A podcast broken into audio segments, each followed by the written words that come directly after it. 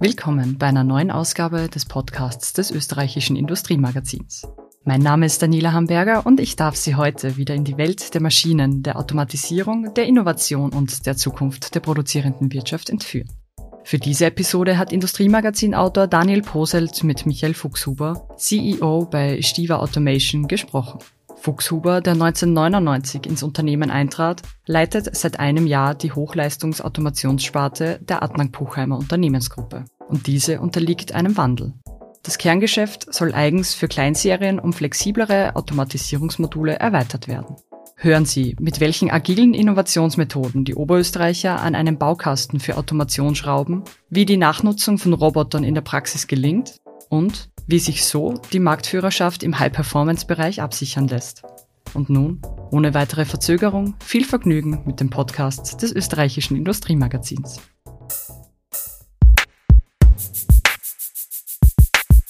Herr Fuchshuber, Sie leiten seit fast einem Jahr den Geschäftsbereich Hochleistungsautomation in der Stiver-Gruppe. Und dieser unterliegt einem Wandel. High-End-Automatisierung bekommt am Markt Konkurrenz durch einfache Automatisierungslösungen. Wie weit ist Ihr klassisches Geschäftsmodell im Bedrängnis? Ich denke, das klassische Geschäftsmodell ist nicht im Bedrängnis. Es bedarf einer, einer Ergänzung und einer Abrundung. Das heißt, wir brauchen Lösungen für kleinere Stückzahlen. Die Lebenszyklen der Produkte werden kürzer, also die, die Stückzahlen werden kleiner und es gibt einen unsicheren, unsichereren Hochlauf der Produkte. Somit braucht man flexiblere Lösungen. Aber das Ganze sehe ich nicht ersetzend zur Hochleistungsautomation, sondern ergänzend. Das heißt, wir müssen uns hier nach den Kundenanforderungen orientieren. Das heißt, Sie müssen Ihr Geschäftsmodell kritisch hinterfragen. Man hört, Sie befinden sich in einer Art Neuausrichtung äh, der Sparte. Äh, was können Sie uns darüber erzählen? Ich glaube, kritisch hinterfragen muss man natürlich immer sein Geschäftsmodell und seine Aktivitäten am Markt. Ganz wichtig ist, dass man auf den Kunden hört, dass man die Bedürfnisse vom Kunden erfasst und dass man dementsprechend Lösungen anbietet. Und genau in dieser Situation befinden wir uns jetzt, dass viele unserer Stammkunden genau die Situation haben, dass sie deren Produktportfolio ergänzen müssen mit Randprodukten, die jetzt nicht die Heiraner sind und die Millionen Stückzahlen dahinter stehen, aber das Produktportfolio eben komplett angeboten werden muss. Und dann gibt's eben auch Produkte, die in kleineren Stückzahlen auf den Markt kommen. Und auf das müssen wir horchen, dafür müssen wir Lösungen anbieten. Und in die Richtung werden wir uns weiterentwickeln, dass wir smarte Lösungen, flexiblere Automationslösungen anbieten werden. Eine Idee ist, äh, sich punktuell von der Lineartechnik zu verabschieden und einfache Roboter in die Anlagen zu integrieren. Tun Sie das schon? Ja, wir haben seit längerem Roboter im Einsatz. Die Lineartechnik ist ganz klar der Favorit, wenn es um Hochleistungsautomation im Sekundentaktzeitbereich geht und Millionen Stückzahlen dahinter steht. Roboter bieten eine gewisse Flexibilität, sind nicht so schnell. Das heißt, man kann jedoch mehrere Funktionen abbilden. Man nimmt einen Teil, legt ihn in einen Werkstückträger ein und führt vielleicht die eine oder andere Montageoperation aus ja, wir setzen Roboter ein und ist Teil der flexiblen Lösung der Zukunft. Das Schlagwort einfach oder Low-Cost-Automatisierung ist ja häufig äh, sehr negativ konnotiert. Deshalb gleich die Frage, macht Stiva jetzt Low-Cost-Automatisierung? Also Low-Cost-Automatisierung ist vielleicht der falsche Ansatz. Wir sind immer auf die Gesamtkostenbetrachtung ausgerichtet, das heißt TCO-Kosten, Total Cost of Ownership. Das ist das Schlagwort, das wir mit dem Kunden durchrechnen. Dadurch, dass die Produktlebenszyklen kürzer sind und die Durchrechenzeiträume auch kürzer sind, müssen wir natürlich auch schauen, dass unsere Anlagen entsprechend flexibel und kostengünstig sind. Und unser Ansatz ist nicht Low-Cost-Automation anzubieten, sondern Lösungen, die man wiederverwerten kann, modular. Wir haben ja einen modularen Baukasten in unserem System, mit dem wir unsere Anlagen aufbauen und so möchten wir wiederverwertbare Konzepte anbieten, die für die Anlaufstückzahlen verwendet werden können.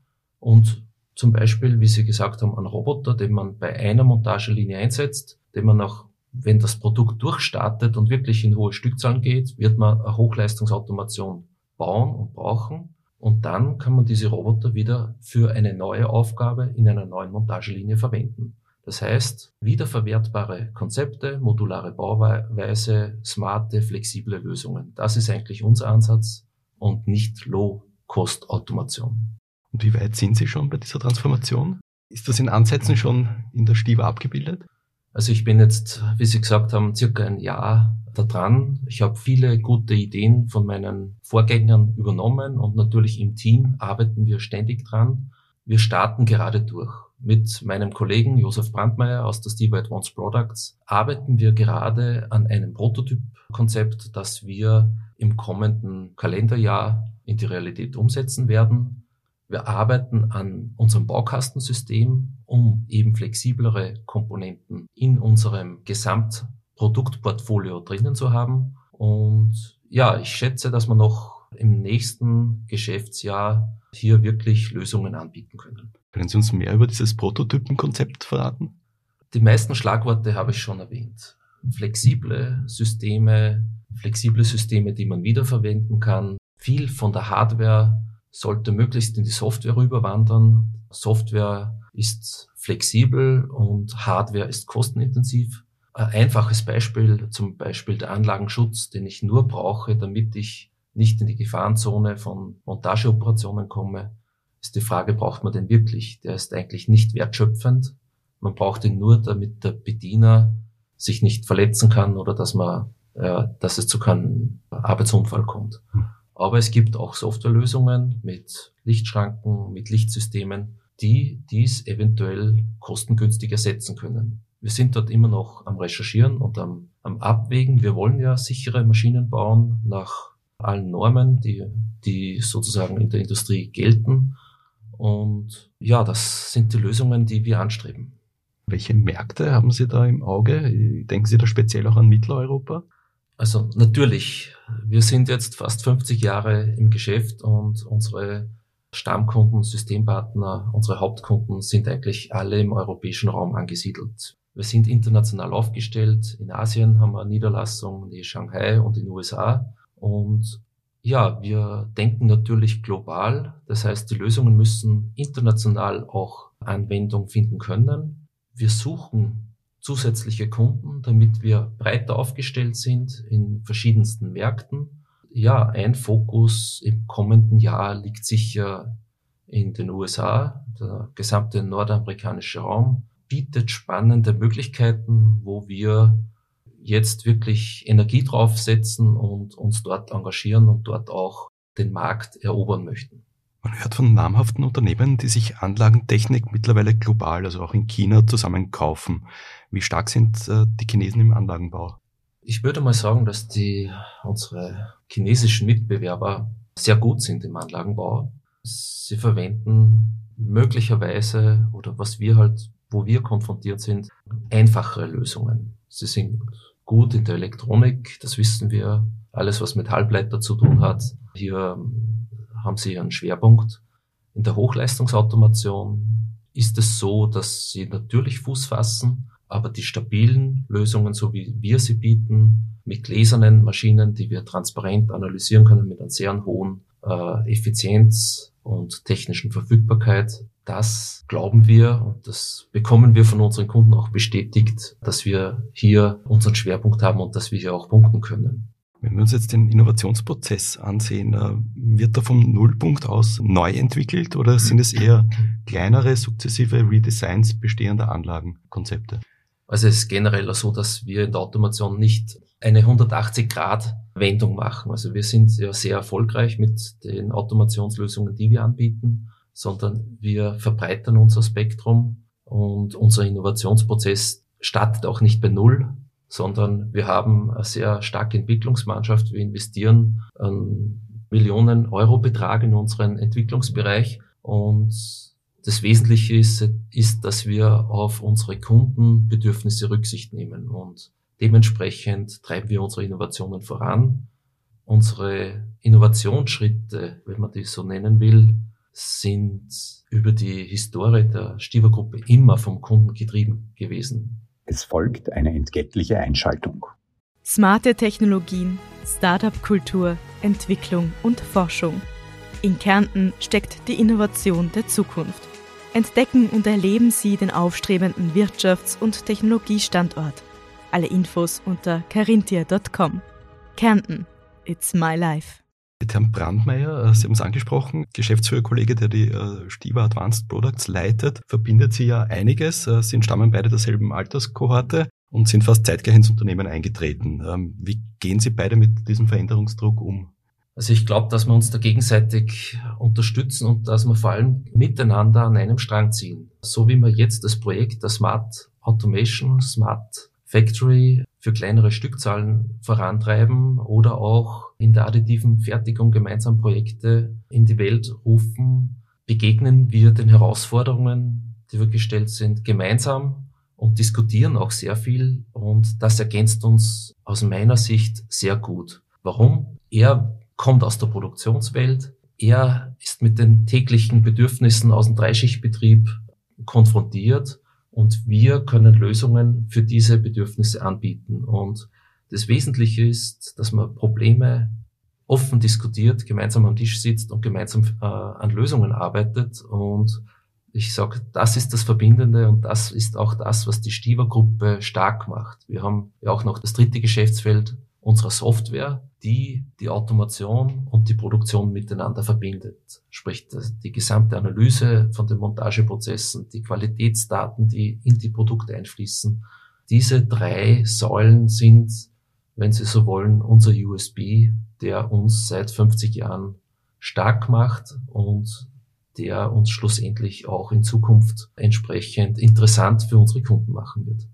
Und Sie haben einen Eigentümer, der auch als Tempomacher bekannt ist, oder? Ja, Peter Sticht ist unser, der vertritt die Familie im Unternehmen und ja, wir dürfen uns alle einbringen. Peter Sticht bringt sich natürlich auch ein. Wir sind ein Geschäftsführungsteam mit vier Geschäftsführern, die die Agenten und die, die Aufgaben in der Gruppe vorantreiben. Und das Wesentliche ist, dass man miteinander abgestimmt ist und in eine Richtung geht und nicht gegeneinander arbeitet. Um die Innovation voranzutreiben, gründete Stiva mit der Montafona Technologieschmiede Inventus das Startup Zieldeck. Gibt es da auch einen Brückenschlag zur Hochleistungsautomation? Natürlich profitieren wir auch von den Inputs, die durch das neue Joint Venture hier in das Unternehmen eingebracht werden und die Ideen äh, greife ich natürlich auch auf. Das heißt, die Abstimmung mit Brandmeier Josef ist für mich essentiell, weil man gemeinsam unsere Gedanken miteinander wälzen. Und da sind natürlich die Inputs von externen ganz wichtig. Wesentlich, wie gesagt, wie vorher schon erwähnt, sind die Kundenbedürfnisse zu berücksichtigen und hier aufmerksam auf die Wünsche von Kunden einzugehen und diese aufzunehmen und in unsere Ansätze, in unsere Montagekonzepte einzuarbeiten. Mit einer ähnlichen Radikalität, wie es auch im Gamperner Werk passiert, oder? Ich denke nicht, dass diese Radikalität in der Automation notwendig ist. Bei gewissen Themen ja. Wir ersetzen die eine Produktschiene durch eine andere, durch eine neuere, die mehr kann, die besser abgestimmt ist auf die Bedürfnisse. Aber wir haben keine, keinen 180 Grad Schwenk. Wir haben disruptive Ansätze bei manchen Komponenten in unserem Baukasten, aber grundsätzlich sehe ich es eher als Ergänzung und nicht als radikalen Schwenk. Ich habe gehört, dass die Gruppe auch kleinere Montageautomaten entwickeln wird. Betrifft das dann gleichermaßen auch die Zuliefersparte in Gampern?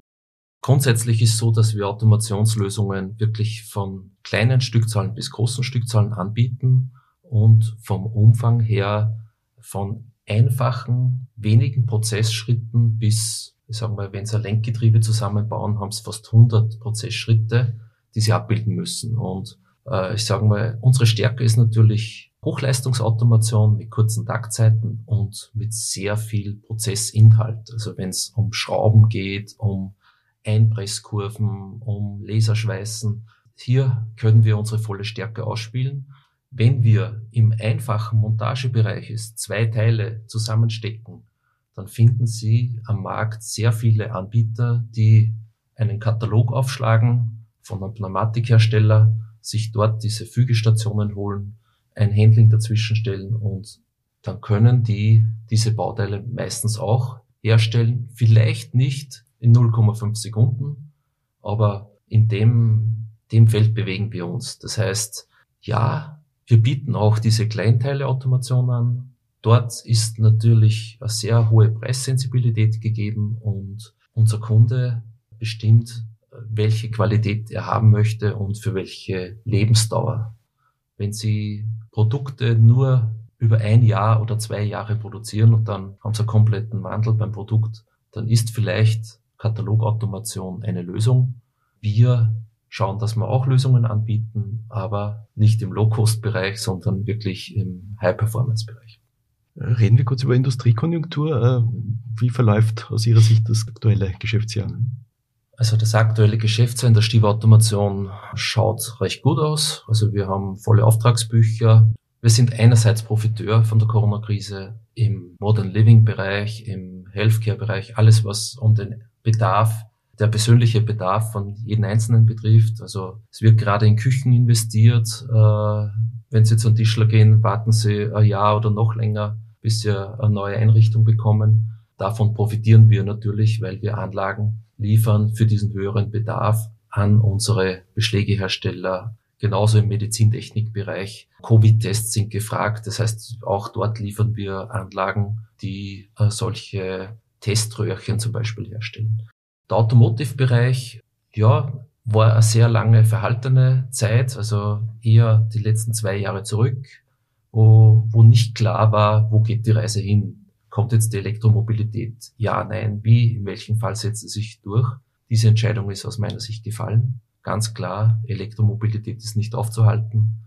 Dort wird jetzt kräftig investiert und das merken wir natürlich auch. Das heißt, der Aufschwung ist in einer gewissen Weise da. Andererseits, gerade in der Automobilindustrie, ich erwähne das Wort Chipkrise, bremst uns wieder ein. Und nicht nur meine Kollegen in der Zulieferproduktion, wo wir leider wieder Richtung Kurzarbeit unterwegs sind, sondern auch im Anlagenbau äh, hat man eine gewisse Unsicherheit an Verfügbarkeit von Antrieben, wo Chips verbaut sind oder Computer, die wir zum Regeln und zum Steuern unserer Anlagen brauchen. Also dort schießen die Lieferzeiten nach oben und bietet ein gewisses Risikopotenzial, dass man eventuell nicht termingerecht die Anlage fertigstellen kann. Wie weit gelingt es eigentlich heute schon, Formen der Service-Digitalisierung, also neue Nutzungsformen wie Pay-per-Use äh, zu Geld zu machen? Also grundsätzlich sind wir für alle Finanzierungsformen offen. Das Wichtigste ist, dass man mit seinem Kunden spricht und mögliche Lösungen erarbeitet. Pay-per-Use ist immer wieder mal ein Schlagwort ganz ehrlich gesagt, momentan ist so viel Geld irgendwo in der Wirtschaft vorhanden. Die Banken müssen das Geld auch sagen wir, an den Kunden bringen. Und momentan wirkt bei uns immer noch das klassische Investitionsgeschäft für neue Märkte. In den USA ist das sicher ein spannendes Thema, worauf wir aufgeschlossen und offen an die Lösungen herangehen. Fuchshuber, vielen Dank für das Gespräch. Dankeschön. Danke ebenfalls. Danke sehr. Danke für die Einladung. Das war der Podcast des österreichischen Industriemagazins, dem führenden Medium für die produzierende Industrie. Zu finden sind unsere Podcasts auf allen gängigen Plattformen. Wenn Ihnen gefallen hat, was Sie hörten, freuen wir uns über positive Bewertungen und natürlich umso mehr, wenn Sie uns folgen. Produziert wird unser kleines, aber feines Medium von Michaela Capelli, Daniel Poselt, Rudolf Leudl und meiner Wenigkeit Daniela Hamburger. Bis bald!